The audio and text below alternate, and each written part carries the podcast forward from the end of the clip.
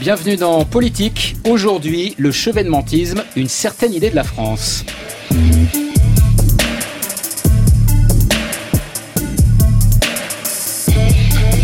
Bonjour Jean-Pierre Chevènement. Bonjour. Vous étiez le mieux placé, a priori, pour intervenir sur ce sujet, le chevènementisme, et contribuer à enrichir notre abécédaire hebdomadaire de la politique.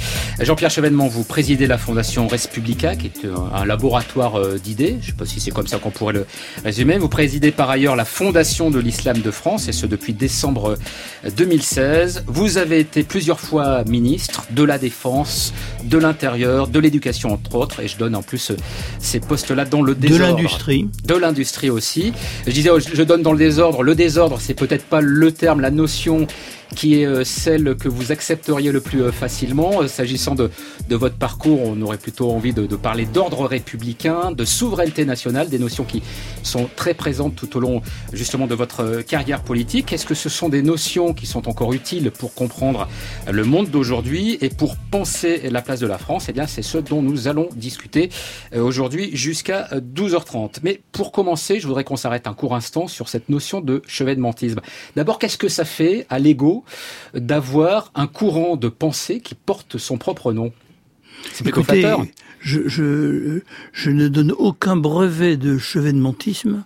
Je me méfie beaucoup de ce substantif euh, qui euh, renvoie euh, à des ambitions forcément diverses. D'ailleurs, se réclament du chevènementisme des gens très éparpillés sur l'échiquier politique. Néanmoins... Bah c'est peut-être justement une bonne définition de chevènementisme, qui ne serait ni vraiment de droite, ni complètement à gauche. J'ai toujours formulé les choses autrement.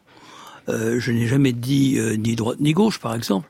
J'ai toujours dit, au-dessus de la droite et de la gauche, telles qu'elles sont devenues, il y a la République, c'est-à-dire une exigence. Et la République, c'est quand même l'idée de l'intérêt général, portée par les citoyens encore, des citoyens formés par l'école, l'école laïque, avec euh, quand même cette idée qu'il y a dans la citoyenneté une dimension d'abnégation, parce que les intérêts particuliers doivent céder devant l'intérêt général. Alors si on retient justement ce que vous venez de dire pour peut-être définir cette notion de chevènementisme sans que vous vous l'appropriez tout à fait, mais finalement il n'y a peut-être pas besoin non plus d'avoir votre accord pour que certains se, revendiquent de cette, de cette pensée-là. Est-ce que vous diriez qu'il y a du chevènementisme chez Emmanuel Macron aujourd'hui? Je reste euh, très attentif à la démarche d'Emmanuel Macron qui a été euh, remarquable. Y a-t-il du chevènementisme dans Emmanuel Macron? Je sais qu'il a fréquenté peut-être le pôle républicain du 11e arrondissement un certain temps, mais ensuite il a évolué, il est libre de ses définitions, et moi surtout, je ne veux pas délivrer de brevet à quiconque, et surtout pas au président de la République, qui est, pour le républicain que je suis, une autorité légitime, il a été élu par le peuple français, et par conséquent, euh, j'essaierai de contribuer à sa réussite, dans la mesure où elle est évidemment, dans mon esprit, la réussite de la France. Alors essayons quand même de creuser un peu cette idée, justement par rapport à ce que peut être aujourd'hui la politique étrangère de la France. Emmanuel Macron était en Grèce à Athènes le 7 septembre dernier, discours devant l'acropole consacré à l'Europe. La reconquête de notre souveraineté, c'est une nécessité première. Parce que je ne laisserai pas ce terme à ceux qu'on appelle les souverainistes. Non, la souveraineté, c'est bien ce qui fait que nous décidons pour nous-mêmes, que nous nous fixons nos propres règles, que nous choisissons notre avenir, et ce qui fait notre monde. La souveraineté n'est pas la propriété de celles et ceux qui préfèrent le rétrécissement sur les frontières. La souveraineté, ne la laissez pas à celles et ceux qui veulent le recroquevillement, à celles et ceux qui prétendent qu'on défend, qu'on protège, qu'on décide, quand on se replie sur soi, qu'on déteste l'autre, qu'on ferme la porte à ce qui vient de l'extérieur, qu'on renie des décennies d'histoire commune où nous avons cherché enfin à dépasser les nationalismes. La souveraineté véritable, elle se construit, elle doit se construire dans et par l'Europe. Voilà, Emmanuel Macron à Athènes le, 7 septembre, qui est Emmanuel Macron qui a refait un autre grand discours hein, sur l'Europe, c'était mardi dernier euh, à la Sorbonne. La souveraineté, terme extrêmement présent, on a pris juste un extrait bien entendu, Jean-Pierre Chevènement, mais on aurait pu en prendre d'autres, terme extrêmement présent dans, dans ce discours. Est-ce que la définition qu'il en donne correspond à la définition que vous en donneriez, avec l'idée qu'aujourd'hui, la souveraineté, elle doit s'exercer au niveau européen et non plus seulement au niveau national? Alors essayons de réfléchir euh, calmement. La souveraineté est au cœur, évidemment, euh, du modèle républicain. C'est la souveraineté du peuple. Et euh, chacun se souvient de Rousseau, du contrat social, qui dessine une épure logique de ce qu'est la souveraineté à l'époque appliquée à une cité et pas forcément à un grand État, et où la loi est l'expression de la volonté générale. Donc euh, Emmanuel Macron euh, part de cette définition de l'autogouvernement, du self-government, euh, qui nous vient d'ailleurs de l'Antiquité, des cités grecques, qui est prolongée à l'époque moderne par l'élan de la Révolution française. Alors, parler de souveraineté européenne a-t-il un sens? Oui, oui, s'il s'agit de dire que pour les grandes affaires, pour euh, ce qui permet de peser dans l'histoire, les nations européennes doivent exercer ensemble leur souveraineté. Mais dire qu'il y a un peuple européen n'est pas la réalité il n'y a pas de peuple européen. Ça n'est peut-être pas la réalité, mais ça peut être un objectif politique, un objectif à atteindre. Est-ce que de ce point de vue-là, ça vous convient davantage? Alors, euh, d'abord, euh, le tribunal de Karlsruhe, euh, qui est l'autorité constitutionnelle suprême en Allemagne, a dénié au Parlement européen la réalité d'un Parlement, en disant, comme il n'y a pas de peuple européen, mais 27, c'est la juxtaposition de 27 représentations populaires. Je fais cela parce que je procède toujours avec méthode. Donc il n'y a pas de peuple européen. Peut-il y en avoir un rapidement? Je crois que le sentiment d'appartenance, qui est beaucoup plus fort au niveau national qu'au niveau européen, tous les sondages effectués dans tous les pays le montrent, ce sentiment d'appartenance ne peut se créer que dans la très longue durée. Et ce n'est pas en étendant Erasmus aux apprentis qu'on va vraiment développer un sentiment d'appartenance qui naît du sentiment qu'on a fait de grandes choses ensemble. Revenez à Renan. Et que nous allons faire encore de grandes choses ensemble. Mais si je suis votre logique, pardonnez-moi Jean-Pierre Chevènement, est-ce que ça signifie que pour vous, par exemple, le Parlement européen n'est pas un lieu d'exercice de la souveraineté du peuple européen? Non, il n'y a pas de peuple européen. Je crois que on ne sait d'ailleurs même pas où s'arrête l'Europe. Hein, euh, jusqu'où va-t-elle Et puis euh, d'autres pays nous sont incontestablement plus proches. Par exemple, l'Algérie, le Maroc, euh, la Tunisie, la Lituanie, la Lettonie, l'Estonie. Enfin, je crois que l'Europe est quand même la juxtaposition de peuples divers. C'est ce qui fait sa richesse. Et sur la légitimité de ce Parlement ah, la légitimité de ce Parlement, c'est un forum utile. Il a des attributions euh, de codécision. Il n'a pas de droit d'amendement, par exemple. Je pense que ce n'est pas un Parlement. Je partage l'avis du tribunal constitutionnel de Karlsruhe. Maintenant, revenons à la souveraineté. La souveraineté ne peut s'exercer que si la majorité euh, n'opprime pas la minorité, que si la minorité accepte la loi de la majorité. Ce n'est possible que si le sentiment d'appartenance est très fort et si la minorité à l'espoir de pouvoir un jour devenir euh, majoritaire. Autrement, ça ne marche pas. Et que vous le vouliez ou non, la pratique d'une langue, d'une culture, des repères historiques, tout cela, ça compte beaucoup dans euh, le sentiment que on peut former une démocratie. Et par conséquent, la méthode même de construction de l'Europe doit s'appuyer sur la nation. L'Europe forte à laquelle j'aspire, comme Emmanuel Macron, doit partir de nations fortes et si la nation est forte, elle apporte une impulsion à la construction commune. Historiquement, l'Europe a été forte de ces nations. Et même la concurrence de ces nations, prenons par exemple dans la découverte de l'Amérique, de l'Espagne, du Portugal, de la France, des Pays-Bas, de, de l'Angleterre, a été un puissant stimulant au développement de la société, de la civilisation euh, européenne. Donc c'est une erreur de penser que on peut opposer la nation et l'Europe.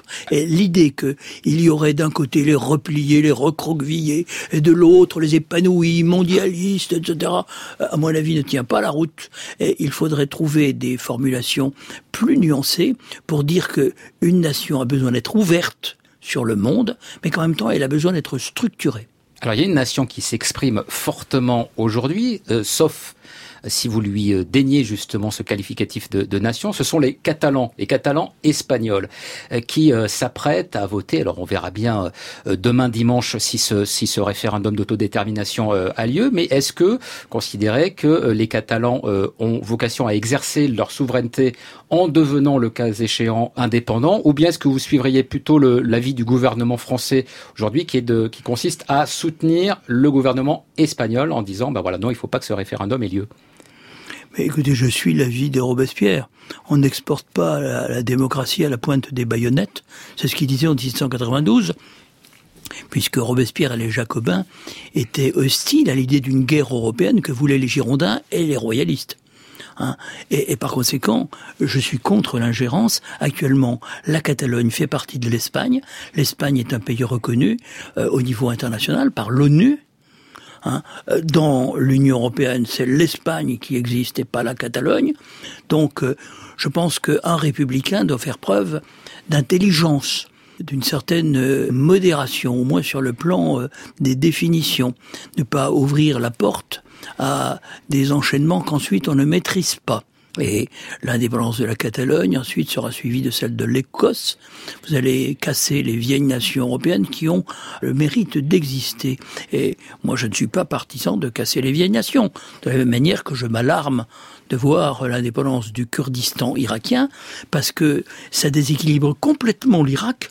Ça fait que les sunnites deviennent très minoritaires alors qu'ils sont exposés à la vindicte de milices chiites sectaires, ce qui explique très largement ce qui s'est passé à la suite de la destruction par les Américains de l'État irakien. Nous avons récolté Al-Qaïda puis Daesh en Irak, mais Daesh euh, à Mossoul. Hein. Donc euh, je, pense qu'il y a beaucoup de gens qui s'expriment de manière irresponsable. Et pour moi, la République va avec la raison, avec euh, le réalisme qui n'est pas l'ennemi de l'humanisme. Au contraire, vous savez, Pascal disait, l'homme n'est ni ange ni bête, qui veut faire l'ange fait la bête. Et je vois qu'il y a beaucoup d'anges qui en réalité vont semer euh, la terreur, vont faire couler le sang au nom de principes auxquels ils n'ont pas réfléchi. Est-ce que ça veut dire que pour vous, Jean-Pierre Chevènement, c'est votre notion de ce qu'est la République qui guide finalement euh, toute euh, votre pensée et notamment pour penser euh, les relations internationales? Alors je reviens justement à la question de, de l'Irak, c'est-à-dire comment est-ce que cette idée de République, qui est une idée quand même très française, même si elle ne se limite pas aux frontières de, de la France, sert à penser le monde? Est-ce que ça n'est pas une vision un peu ethnocentrée? Écoutez, je ne pense pas. La France été évidemment une vieille nation, en Europe peut-être la plus vieille, avec euh, la nation anglaise et, la nation espagnole, qui s'est quand même constituée euh, euh, contre les musulmans dans la Reconquista. Je dirais que la France est quand même une nation qui s'est affirmée à la fois par rapport à l'Angleterre, historiquement, et par rapport au Saint-Empire romain germanique. C'est une création de l'État, une création politique. Elle va de pair avec l'affirmation de la souveraineté, nationale, populaire, et de la citoyenneté. La nation française est une nation de citoyens. Et par conséquent, la création de nations pluriethniques, comme l'était l'Irak dans les années 1920, euh, ne me choquait pas du tout, parce que ce qu'il fallait faire triompher, c'était le principe de la citoyenneté. Et j'observe que, par exemple, l'Irak, qui a duré 100 ans, a créé quand même un sentiment d'allégeance à euh, l'entité irakienne chez toutes les composantes de l'Irak, hein, y compris par exemple les chiites qui sont majoritaires, mais qui dans la guerre Irak-Iran bah, ont combattu et ont été loyaux je parle des chiites irakiens, ils ont été loyaux à l'Irak, qui était pourtant l'Irak de Saddam Hussein. Hein, ils n'ont pas déserté, ils ne sont pas passés du côté iranien. Et du côté iranien, il y avait des Arabes dans le Khuzistan, qui ont été des soldats iraniens. Donc le, le principe de la nation, nous l'avons exporté en Europe déjà, et dans le reste du monde, en Amérique latine en premier lieu, la révolution de Bolivar, tout ça, c'était une des conséquences de la révolution française.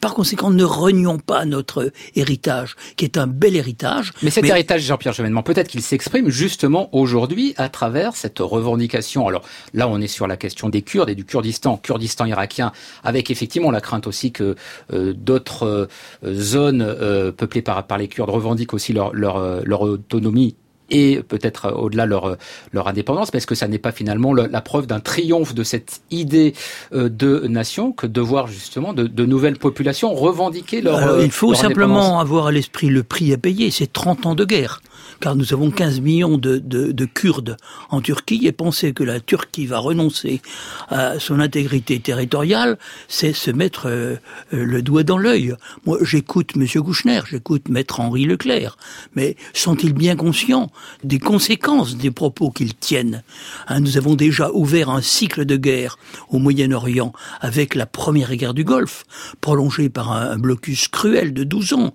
puis par une deuxième guerre d'invasion qui a abouti à la désintégration de ce qui existait au prix des convulsions que nous voyons, de, je dirais, du surgissement de Daesh. Donc, soyons un peu responsables. Je pense que dans l'ordre des, relations internationales, il faut reconnaître les nations telles qu'elles existent. Alors, quelquefois, elles sont fragiles. Par exemple, l'Union africaine considère qu'il faut garder les limites fixées par les puissances coloniales, même si elles ne recouvrent pas les séparations ethniques. Mais pourquoi voulons-nous faire triompher le principe de l'ethnicité? Est-ce que des Français, des républicains, ne devraient pas défendre le principe de la citoyenneté? C'est-à-dire qu'on peut par exemple égyptien, arabe, musulman, mais aussi chrétien, copte, qu'on peut être irakien, chiite, sunnite, kurde, turkmène, chrétien, chrétien d'Irak. Il y avait un million de chrétiens en Irak. Je me désole de voir aujourd'hui que la moitié d'entre eux ont dû quitter leur pays.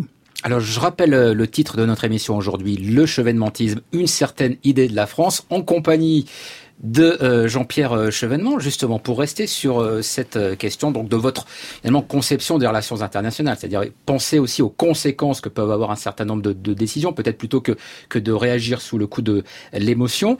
Quel est, à votre avis, le rôle que la France est aujourd'hui en mesure de jouer pour porter ce regard-là?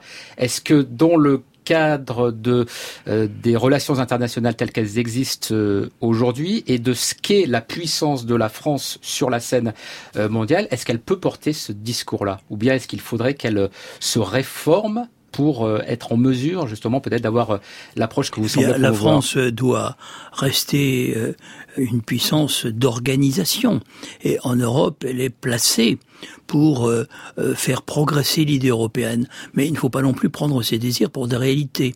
C'est une entreprise de longue haleine. Et rien n'est plus important que euh, les accords passés d'État à État sur des projets comme par exemple Airbus ou bien Ariane Espace. Euh, ce sont des projets qui marchent. Je pense qu'il faut tenir compte des équilibres à préserver, du fait qu'aucune nation ne doit se sentir euh, spoliée, que toutes doivent être associées. C'est un travail de longue patience. Et pourquoi ne pas élargir l'Europe, telle qu'elle existe aujourd'hui, à des pays comme la Russie, qui font incontestablement partie de la civilisation européenne Entre la Chine et l'Europe, il faut bien qu'il y ait quelque chose. Je suis, assez hein surpris par votre réponse, Jean-Pierre Jovennement. Vous parlez de puissance organisationnelle. Moi, je, je m'attendais à ce que vous alliez peut-être davantage sur le terrain des, des grands principes et des valeurs, c'est-à-dire la, la, France aussi qui peut dire euh, aux autres, qui peut être un modèle en fait finalement aussi Alors, pour, elle pour les peut être pays. un modèle, mais elle ne doit pas s'ingérer. On revient à Robespierre et euh, aux guerres de la Révolution. La France peut essayer de rayonner par l'exemplarité, par exemple sur le plan de la laïcité. Elle doit affirmer une vision claire et cohérente et comprise de la laïcité comme privilégiant l'espace commun de la citoyenneté, où ceux-ci s'entendent à la lumière de la raison, du bon sens, plutôt qu'à la lumière de leurs révélations ou des dogmes euh, auxquels ils croient. Ils ont parfaitement de croire de pratiquer euh, une religion, ils peuvent y trouver la source de leur motivation, mais dans l'espace public du débat, ils sont quand même invités à utiliser des arguments raisonnables. C'est la condition non seulement de la paix civile, mais de, de la civilisation, tout simplement. Sinon, on va vers des guerres de religion. Et on peut donner cet exemple d'une laïcité bien comprise, à des peuples qui se déchirent, hein, au Moyen-Orient, même dans les Balkans, et même euh, ailleurs. Je pense que la France doit euh, viser à être ce modèle y compris pour les pays d'Afrique auxquels nous rattachent de très puissants souvenirs et des liens qui restent très profonds. Donc la France, elle, elle, existe en Europe, elle existe en Afrique, elle existe dans le monde, dans le monde entier, sur tous les continents. Et est-ce que ça suppose que la France est une politique étrangère, une diplomatie qui soit peut-être davantage indépendante, ou en tout cas qui redevienne peut-être plus indépendante qu'elle ne l'est devenue ces dernières années? Mais bien sûr, euh, euh, la réintégration dans l'OTAN et le fait que nous raisonnions en occidentaliste, c'est-à-dire comme les alliés obligés des États-Unis, alors que ceux-ci n'hésitent pas à nous imposer leurs droits, euh, l'extraterritorialité du droit américain, avec des amendes à la clé, nos banques tétanisées, n'osant plus financer notre commerce extérieur vis-à-vis de la Russie ou de l'Iran. Tout cela est insupportable. Jamais le général de Gaulle, jamais François Mitterrand ne l'aurait accepté. Donc euh, oui, le souci de l'indépendance, mais d'une indépendance nullement agressive, est au fondement de la République. Sinon, que reste-t-il de la souveraineté? Hein, il ne reste rien. Donc, euh, je pense que un, pays qui sait exactement euh, ce qu'il est, d'où il vient, est en même temps un pays qui peut s'ouvrir au reste du monde, qui peut agir intelligemment, par exemple au Conseil de sécurité des Nations Unies, où près du tiers des résolutions euh, sont et même un peu plus, près de la moitié des résolutions sont d'origine française ou britannique. Ça montre la puissance d'influence que nous pouvons exercer, la capacité que nous avons de relier différents cercles, l'Union africaine, euh, l'OTAN, et puis bien sûr l'ONU. Nous sommes membres permanents du Conseil de sécurité de l'ONU. Donc la France est un pays exceptionnel. Mais il faut, dites-vous, Jean-Pierre Chevènement, que ce pays sache ce qu'il est et d'où il vient. Est-ce que ça veut dire que pour être fort et pour être puissant à l'extérieur, il faut être aussi fort et quoi, peut-être même aussi fier à l'intérieur? Bien sûr. Hein, et le patriotisme républicain n'a rien de honteux. C'est un patriotisme de principe qui se confond avec les principes posés par la Révolution française, pour être très clair, qui ont pu être euh, un peu développés depuis. Et naturellement, la France n'a pas commencé en 1789. Il n'y a pas eu une table rase. Nous avons une histoire, une histoire euh, qui est belle, qui est quelquefois euh, rude, je pense qu'il ne faut pas battre notre coulpe en permanence. La repentance n'est pas une politique. Il faut assumer notre euh, histoire, notre passé. Et je suis partisan du récit national, parce que le récit national, c'est ce qui nous donne à voir, ce qui nous rassemble, ce qui nous unit, ce qui nous permet de faire vivre ensemble la République. Tout le monde me regarde. À travers mon innocence, je pense qu'il me charme. Ma maîtresse d'école m'a dit que j'étais chez moi. Mais mon papa, lui, pourtant se met fidèle. Est-elle fidèle? France est belle, est belle. Mais elle me regarde de haut comme la tour Eiffel, Eiffel. Mes parents m'ont pas mis au monde pour toucher les aides, les aides. J'ai vu que Marion m'a tweeté de quoi elle se mêle. Je sais qu'elle m'aime, je suis français.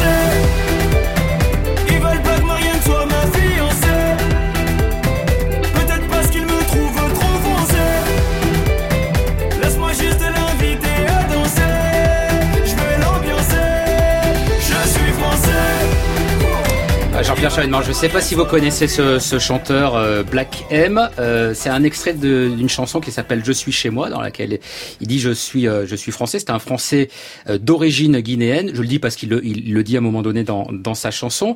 il avait été au cœur d'une polémique l'an dernier parce qu'il devait donner un concert pour les commémorations du centenaire de la bataille de Verdun et puis ça avait créé toute une polémique justement. Le concert avait dû être annulé et en réponse, il a fait cette chanson en disant mais en gros, arrêtez aussi de me, demander, de dire à chaque fois que je suis français, que je fais partie de, ce pays. Est-ce que c'est pas aussi un problème qu'a la République aujourd'hui que de considérer que certains doivent donner des preuves en permanence de leur participation, euh, de leur adhésion à ce qu'est la France, à ce qu'est le pacte républicain?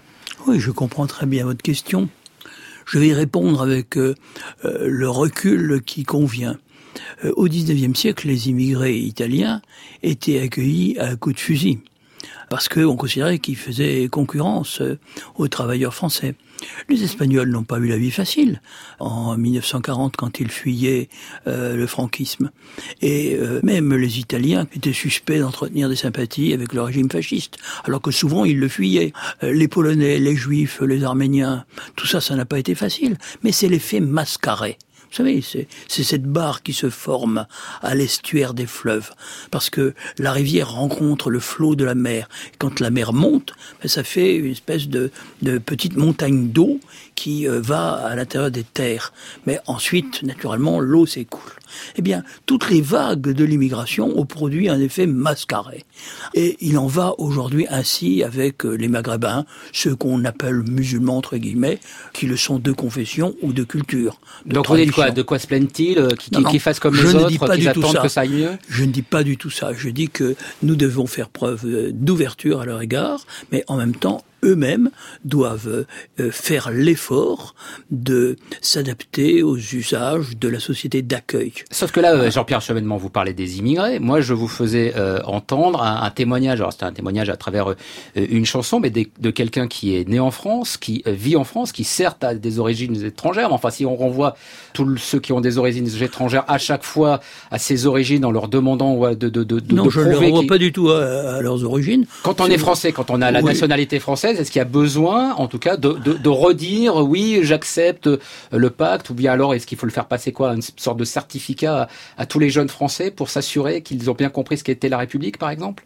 Euh, Si vous voulez, chacun doit faire un effort. Euh, je pense que il faut éviter euh, d'enfermer nos compatriotes euh, d'origine africaine, par exemple, dans un sentiment victimaire excessif, qui permettra à certains comportements de s'exprimer d'une manière qui évidemment sera condamnée par tous. Donc, euh, il ne faut pas tenir de discours démagogique. Il faut tenir un discours de vérité. Hein. C'est vrai que c'est peut-être difficile. Peut-être faut-il y mettre des moyens. Monsieur Blanquet, par exemple, en dédoublant les classes de cours préparatoires dans les zones d'éducation prioritaire, c'est-à-dire dans les quartiers sensibles, fait un très bon travail. Parce que moi, je crois à l'effet maître. C'est-à-dire qu'il faut donner à ces enfants le stock de mots qu'ils n'ont pas. Ils ont 200 mots au départ. D'autres en ont 2000. L'échec scolaire, il commence par là. Il est irrattrapable ensuite. Donc, euh, c'est une bonne idée, c'est très progressiste, de faire en sorte qu'on utilise l'école pour mettre à égalité ses enfants. Ça suppose une action persévérante. Mais en même temps, il ne faut pas flatter cette espèce de sentiment de rejet qui ne fait qu'exprimer un instinct profondément communautariste et qui veut enfermer telle ou telle catégorie de population dans un type de mœurs qui fait contraste avec celui qui prévaut dans la société d'accueil et qui affiche une identité euh, vestimentaire ou capillaire qui marque clairement qu'ils ne, ne se considèrent pas comme des citoyens français. Ils se considèrent comme autre chose. Donc je pense qu'il y a un petit effort à faire. Juste un dernier mot. Et, alors Jean-Pierre Chevènement, quand vous tenez ce, ce, genre de propos dans le cadre de la Fondation pour l'Islam de France que, que vous présidez, ça se passe comment? Mais je le fais je le dis, mais je leur dis, mais c'est dans votre intérêt même. Vous savez très bien que je vous apprécie, j'apprécie les gens brillants, souvent euh, remarquables, qui euh, sont euh, les descendants à la deuxième ou troisième génération des travailleurs immigrés et qui représentent une élite française que je souhaite voir se développer. Mais je pense qu'en même temps, il y a beaucoup de décrocheurs à l'école et que c'est la base, le terreau de comportements de type salafiste, hein, dont je pense qu'il mérite d'être intellectuellement, idéologiquement combattu. Je ne suis pas partisan d'interdiction. Mais je dis simplement que c'est pas euh, par cette voie-là qu'ils acquerront le droit à l'indifférence que réclame à juste titre pour les musulmans le Conseil français du culte musulman. Eh bien, merci beaucoup euh, Jean-Pierre Chevènement d'avoir euh, participé à cette euh, émission. Voilà, lors de l'élaboration de prochains dictionnaires politiques, il sera peut-être utile de vous réécouter si une entrée chevènementisme est inscrite dans ce, dans ce dictionnaire. Jean-Pierre Chevènement, je précise qu'on peut aller vous écouter très prochainement. Ce sera le 3 octobre au cinéma Max Linder à Paris pour une journée qui sera consacrée aux intellectuels français et aux révolutions au pluriel de 1917. C'est de 14h à minuit. Il y a des films et une table ronde que vous allez introduire en compagnie de Macha Merrill. C'est un événement qui est en partenariat et de Marc avec Ferraud. et de Marc Ferraud. Voilà, c'est partenariat avec France Culture. Et puis on peut également vous lire dans quelques jours, à partir du 4 octobre, dans la revue trimestrielle Charles, très bonne revue politique dans laquelle vous expliquez euh, vos rapports à, la guerre, la Seconde Guerre mondiale, la guerre d'Algérie, puis comme ministre, bien sûr, de la Défense.